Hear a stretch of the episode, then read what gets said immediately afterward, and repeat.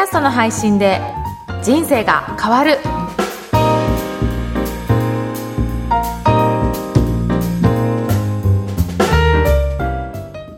こんにちは、声ラボの岡田です。こんにちは、上田です。岡田さん、今日もよろしくお願いします。よろしくお願いします。今日はテーマはいかがいたしますか？はい。今日は公開収録についてちょっとお話ししようかなと思います。やるんですか？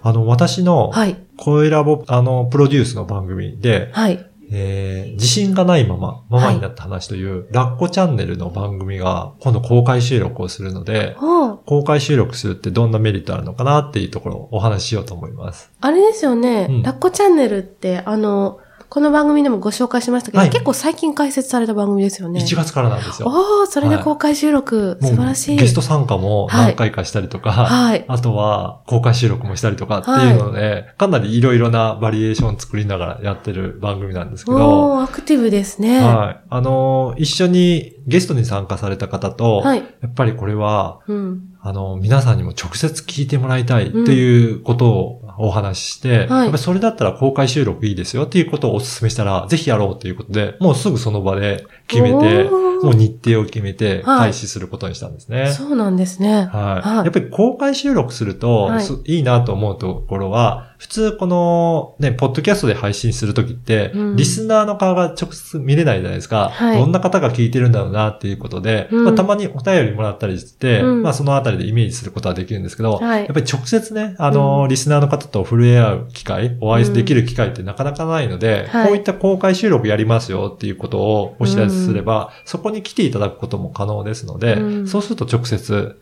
リスナーの方とお話しする機会が持てるのかなっていうのは、そういった機会ができていいかなと思いますね。はい、そうですね。うん。それで、その、実際にリスナーの方の質問を、うん。そういったメールとか手紙ではなくて、はい。直接質問を受けて、その場で直接お答えすることも可能ですので、うんまあ、そういった Q&A の番組とかやってる方だったら、うんまあ、そこで直接お話を聞くのもいいかなと思います。うん。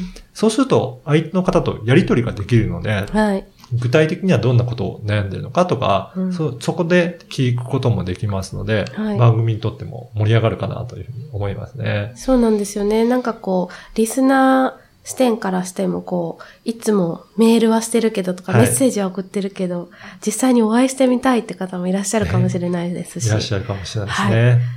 喋ってる側からもしても同じように、うんどんな方が聞いてくださってるんだろうっていうのは目に見えるし、そうですね。とてもお互いにとってこう、距離がぐぐぐっと近くなる場所ですよね。で、しかもそれを収録して公開すれば、さらに当日参加できなかった方にも一緒にシェアすることができて、うんはいその臨場感とか、その会場で起こったことも聞いていただけるっていうのも、それもメリットかなと思いますよね。はいうん。そうすると、やっぱりその直接のやりとりを聞いて、うんあ、この人はこういうふうに答えてくれるんだなっていうことも知ることができますので、うんやっぱりその人の人柄がより現れてくるのかなというふうには思いますね。はい。こういった、あの、ポッドキャストみたいな収録番組の醍醐味は、うん。もしかしたら公開収録にあるかもしれないですね。そうです。ね。なので、ぜひ皆さんもうんそういったことをチャレンジしてみればいいかなと思います。最近だと、その会議室とかも結構比較的リーズナブルに借りれたりしますよね。そうですねう。ん。そういったところで場所を借りて、うんえっと、ポッドキャストの収録であれば、そのマイクを設置して録音してしまえばもうできてしまうので、うんまあそういった方法で簡単にできるかなというふうに思いますね。うんうん。うんそれでは今回は公開収録についてお伝えいたしました。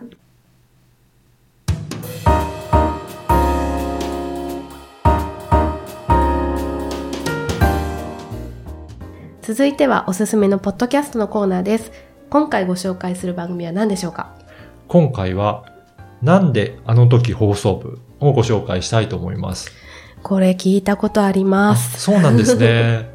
なんかおすすめうんのポッドキャストチャンネルにランキングに上がっていて、はい。それでちょっと聞きました。はい。私も実は、はい。あのーポッドキャストの iTunes で見ると、はいあのー一番上にバナーが、大きなバナーがあるじゃないですか。はい。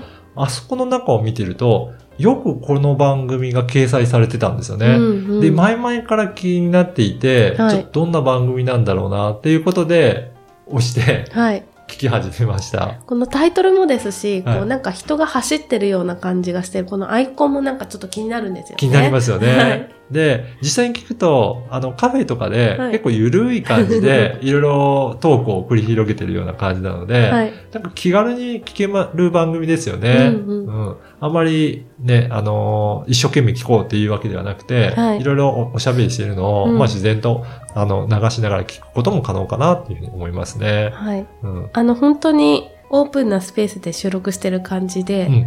岡田さんおっしゃってたみたいにカフェにで入った時にこう隣の方が喋ってることを聞いてるぐらいの感じなんで、じゃあこれですごい勉強になったっていうよりも、うんなんかそういうシーンにいるような感じの番組ですよね。そうですね。なので、今日の前半でご紹介した公開収録にもなんかちょっと違いのかなと思って、はい。カフェで気軽に収録して、まあその近くにいる方にうん。なんかちょっと聞いてるんじゃないかなって思わせるような、うん。そんな番組じゃないかなと思いますね。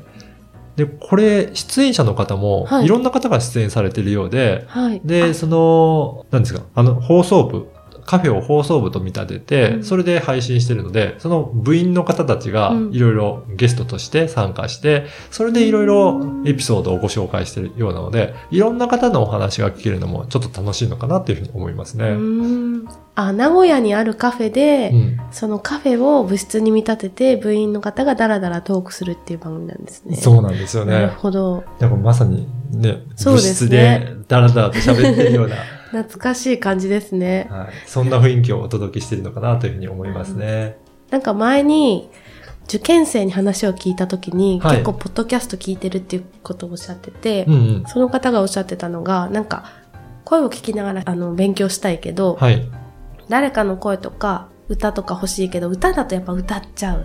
イインストだと眠くなっちゃう。あでもラジオだと楽しいから、すごくこう耳がそっちに行っちゃう。あ、うんだから、男子学生がこうダラダラ喋ってるみたいなはい番組を聞いて、はい。あ、なんか喋ってるなって思いながら勉強するのがすごく集中できるっていうのを聞いて、へなんかちょっといろんなニーズがあるんだなっていうのを知りました。そういうのあるんですね。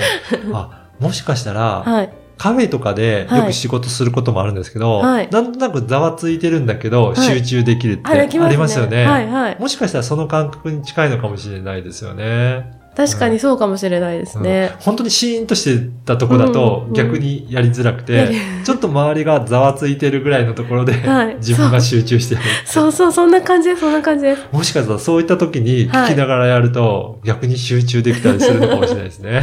めっちゃ実りある内容かもしれない。